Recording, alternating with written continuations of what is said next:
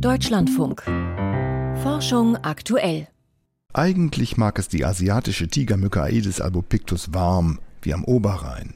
2022 haben Forscher aber gezeigt, dass sie in einer Berliner Kleingartenanlage in Treptow-Neukölln überwintert hat. Berlin ist somit jetzt die nördlichste Lokalität, die mit einer Etablierung von asiatischer Tigermücke besiedelt ist. Der Fund stammt aus dem Mückenatlas, für den Menschen Stechmücken fangen und einsenden können. Dorin Werner vom Zentrum für Agrarlandforschung in Müncheberg arbeitet federführend an dem Projekt. Die asiatische Tigermücke hat ein paar unangenehme Eigenschaften, sagt die Insektenforscherin ganz platt gesagt ein penetranter, kleiner, fieser Stecher. Und die Leute sind wirklich genervt, wenn sie mitten in so einem Populationsgebiet leben, weil sie rund um die Uhr angeflogen werden und wirklich belästigt werden. Damit nicht genug, sagt Helge Kampen. Er ist Geschäftsführer der Nationalen Expertenkommission Stechmücken als Überträger von Krankheitserregern am Friedrich-Löffler-Institut auf der Insel Riems. Die asiatische Tigermücke ist ein hocheffizienter Überträger von vielen Krankheitserregern.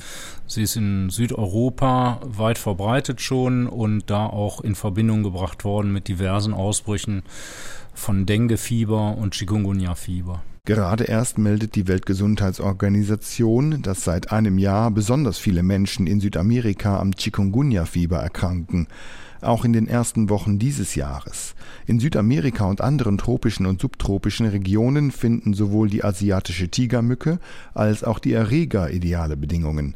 Doch auch in Italien zum Beispiel ist die Mücke etabliert.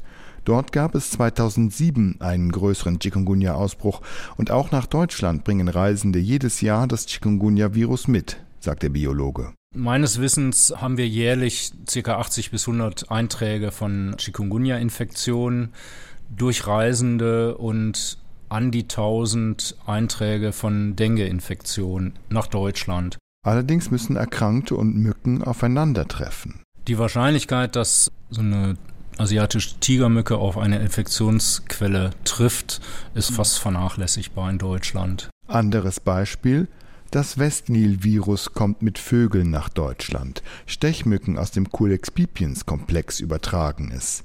Die meisten Arten dieser Gruppe stechen entweder nur Vögel oder nur Säugetiere. Sie sind harmlos.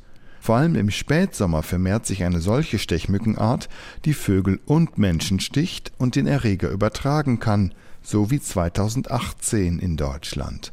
Die meisten Fälle verlaufen problemlos, sagt Helge Kampen. Wir haben tatsächlich 2019 den ersten tödlichen Fall einer Westnil-Virus-Infektion beim Menschen gehabt. Das sollte uns ein Alarmsignal sein.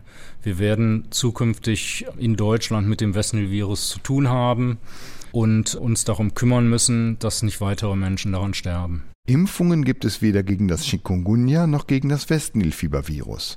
Darum ist entscheidend, Stechmücken von den Menschen fernzuhalten, ihnen also die Brutmöglichkeiten zu nehmen.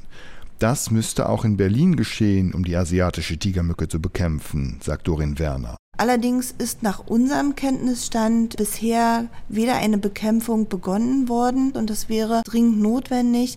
Um die asiatische Tigermücke in Berlin zu eliminieren, müsste man wirklich ein professionell aufgestelltes Bekämpfungsszenario initiieren und wirklich flächendeckend in dem gesamten Gebiet der Kleingartenanlage und der Randbereiche schauen, wo die Mücke wirklich etabliert ist, beziehungsweise wo Brutstätten sind und ganz kategorisch durchgehen und die eliminieren. Hat sich die Tigermücke erst einmal festgesetzt, ist es auf lange Sicht viel teurer, sie in Schach zu halten, warnen die Fachleute.